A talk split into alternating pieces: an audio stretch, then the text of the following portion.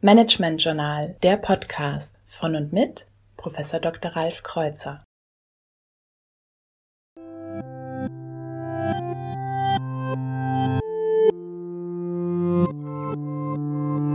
Heute Marketingstrategie. Einmal eins der Suchmaschinenoptimierung, Teil 1. Wenn wir über SEO sprechen, dann sollten wir über SERPs sprechen, Search Engine Result Pages, weil diese Search Engine Result Pages fassen die Inhalte zusammen, die wir auf äh, den Plattformen von Suchmaschinen erreichen können.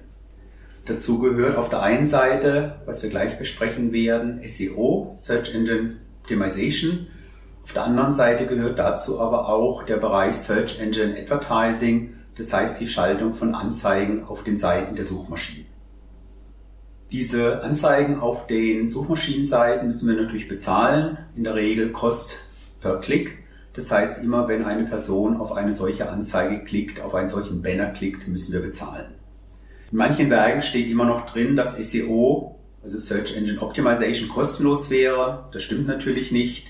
Wir müssen für die Optimierung unserer Website natürlich bezahlen. In dem Fall nicht an Google, aber entweder müssen wir unsere eigenen Mitarbeiter dafür bezahlen, dass, uns, dass sie unsere Inhalte entsprechend aufbereiten, oder aber wir engagieren bestimmte Agenturen, die sich speziell auf den Bereich SEO konzentriert haben. Wichtig ist, dass wir uns vor Augen führen, dass SEO kein Projekt ist mit einem definierten Anfang und einem definierten Ende, sondern bei SEO handelt es sich um ein Projekt. Das heißt, wir beginnen einmal unsere Webseite zu optimieren und dieser Prozess hört nie mehr auf. Darf nie mehr aufhören, weil auf der einen Seite die Algorithmen der Suchmaschinen sich dynamisch verändern und auf der anderen Seite sind, wir natürlich auch im Wettbewerbsumfeld unterwegs und hier geht es darum, möglichst immer besser als Wettbewerber zu sein oder zumindest gleich gut. Wir können die Bereiche SEO in zwei Aktivitätsfeldern aufteilen. Auf der einen Seite geht es um den Bereich On-Site Optimization hier geht es um alle Aktivitäten, die wir auf unserer eigenen Webseite durchführen können. Und der andere Bereich ist der Bereich Offsite Optimization. Hier geht es um Aktivitäten, die idealerweise auf Webseiten Dritter durchgeführt werden. Das heißt, hier müssen wir andere dafür gewinnen, dass sie für uns bestimmte Aktivitäten durchführen, die uns helfen, die Sichtbarkeit bei Google und anderen Suchmaschinen zu erhöhen. Konzentrieren wir uns zunächst mal auf den Bereich On-Site Optimization, das heißt auf die Aktivitäten, die wir auf unserer eigenen Webseite durchführen können. Wir sollten uns hierbei vor Augen führen, dass es zwei Zielgruppen gibt, die wir gleichermaßen zufriedenstellen müssen. Auf den ersten Blick schauen wir natürlich zunächst auf die Nutzer unserer Webseite, die hier möglichst spannende Informationen finden sollen, damit sie möglichst langfristig auf unserer Webseite bleiben und idealerweise die Maßnahmen, die Schritte durchführen, die notwendig sind, damit wir als Unternehmen unser Ziel erreichen können. Auf der anderen Seite gibt es aber eine weitere Zielgruppe und das sind die Crawler, die Robots, die Bots, die Roboter der Suchmaschinen, die unsere Webseiten scrollen. Das heißt, sie durchwühlen quasi unsere Inhalte und versuchen die Inhalte zu verschlagworten, damit sie überhaupt durch die Suchmaschine gefunden werden können.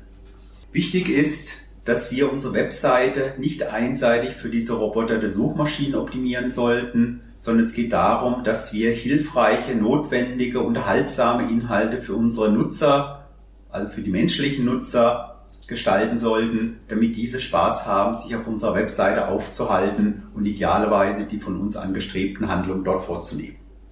Warum ist es so wichtig, äh, dass wir uns auf die menschlichen Nutzer konzentrieren? Zum einen ist es so, dass die Algorithmen der Suchmaschine, die darüber bestimmen, welche Inhalte tatsächlich zu sehen sind, immer wieder verändert werden von Google. Auf der anderen Seite ist es so, dass äh, wir ja im Kern die Nutzer ansprechen wollen, die sich auf unserer Webseite wohlfühlen müssen, damit sie gerne wiederkommen oder gerne länger sich auf unserer Webseite aufhalten. Diese Erwartungen sind häufig viel stabiler als die Algorithmen der Suchmaschine. Ein weiterer Grund, warum wir uns an den Kernnutzern orientieren sollen. Und äh, Google führt dies in seinen sogenannten Webmaster Tools auch ganz konkret aus. Optimieren Sie Ihre Webseite für die Nutzer, nicht für uns, nicht für die Roboter der Suchmaschine. Dreh- und Angelpunkt einer spannenden Webseite sind relevante Inhalte, relevante Inhalte für die Kunden.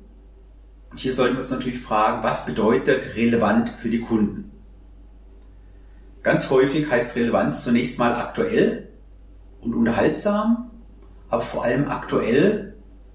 Sie haben sicherlich auch schon die Erfahrung gemacht, dass Sie auf Webseiten kommen, wo große Ankündigungen sind für Aktivitäten, für Events, für Einladungen, die zwei, vier, sechs, manchmal sogar zwölf Monate in der Vergangenheit liegen.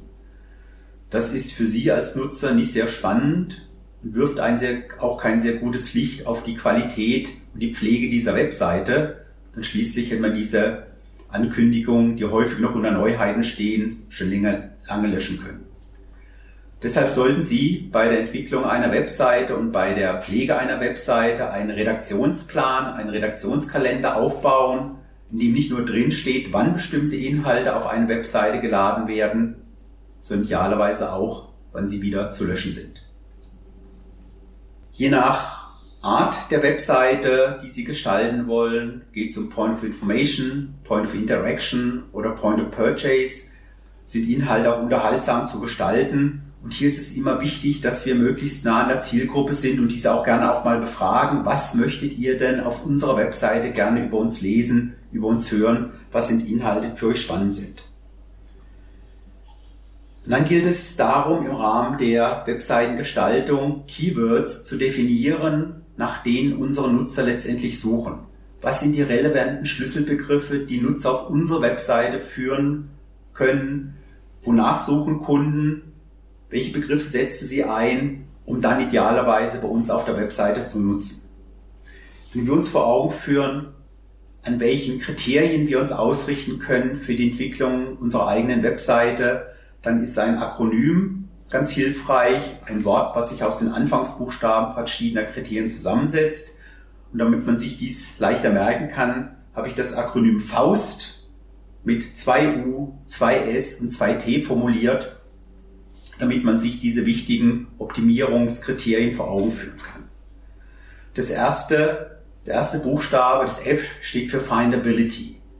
Wie einfach ist es tatsächlich für Nutzer, unsere Webseite zu finden? Die Auffindbarkeit ist hier angesprochen. Und hier sind wir wieder bei den eben schon angesprochenen Keywords. Welches sind relevante Keywords, die zu unserer Webseite führen sollen, zu unserer Webseite führen können, damit wir einen möglichst hohen Traffic, eine möglichst hohe Besucherzahl tatsächlich erreichen können? Das erste A steht für Accessibility. Das heißt, wie leicht ist es, sich unserer Webseite zu nähern? Ist sie leicht zu, zu navigieren? Weiß man genau, auf welche Felder man klicken muss, um hier letztendlich äh, Inhalte zu finden? Dafür steht das A, Accessibility. Das erste U steht für Usability. Wie einfach ist es beispielsweise, einen Kaufprozess abzuschließen? Über wie viele Stufen wird man hier letztendlich geführt, bis man einen Kaufprozess abgeschlossen hat. Hierzu sollten wir uns vor Augen führen, dass jeder Klick ein Filter ist. Jede weitere Aktivität führt dazu, dass Nutzer abspringen. Und wir wollen ja, dass die Nutzer idealerweise nicht abspringen, sondern letztendlich zu den von uns gewünschten Aktivitäten kommen. Deswegen soll die Nutzbarkeit, die Handhabbarkeit der Webseite möglichst einfach sein. Ein schönes Beispiel, was viele von Ihnen kennen, ist die One-Click-Bestellung bei Amazon. Einfacher geht's nicht. Produkt auswählen, auf One-Click-Bestellungen klicken und alles im Hintergrund läuft ab. Die Bankdaten, die Zahlungsdaten sind hinterlegt, die Adresse ist hinterlegt. Einfacher geht's nicht. Das zweite U steht für Usefulness. Wie hilfreich, wie nützlich ist eigentlich unsere Webseite? Wenn wir beispielsweise Inhalte als Verlag anbieten, finden wir hier tatsächlich spannende Informationen. Ist es nützlich? Ist es unterhaltsam? Ist es lehrreich, was wir anbieten? Immer wieder aus der Nutzerperspektive gefragt, wie hilfreich, wie nützlich ist das, was wir auf unserer Webseite anbieten. Das erste S steht für Shareability. Besteht die Möglichkeit, dass unsere Inhalte sehr leicht geshared werden mit anderen haben wir unmittelbar Verbindung zu den sozialen Medien, damit Nutzer dort auf unsere Inhalte verweisen können, dass sie anderen mitteilen können, welche spannende Inhalte bei uns zu finden sind. Shareability. Das zweite S steht für Scannability. Wir sollten die Inhalte auf unserer Webseite so aufbereiten, dass sie sehr leicht scannbar sind. Das heißt, dass man bei einem leichten Blick beim Überfliegen unserer Inhalte genau feststellen kann, ja, das ist spannend für mich. Hierzu helfen Unterstreichungen weiter, hierzu helfen, hilft auch Fettdruck weiter, dass man genau sieht, was wird auf der, In auf der Webseite angeboten, ist es spannend für mich, habe ich die Möglichkeit, bei einem kurzen Überfliegen festzustellen, ist es relevant für mich oder nicht.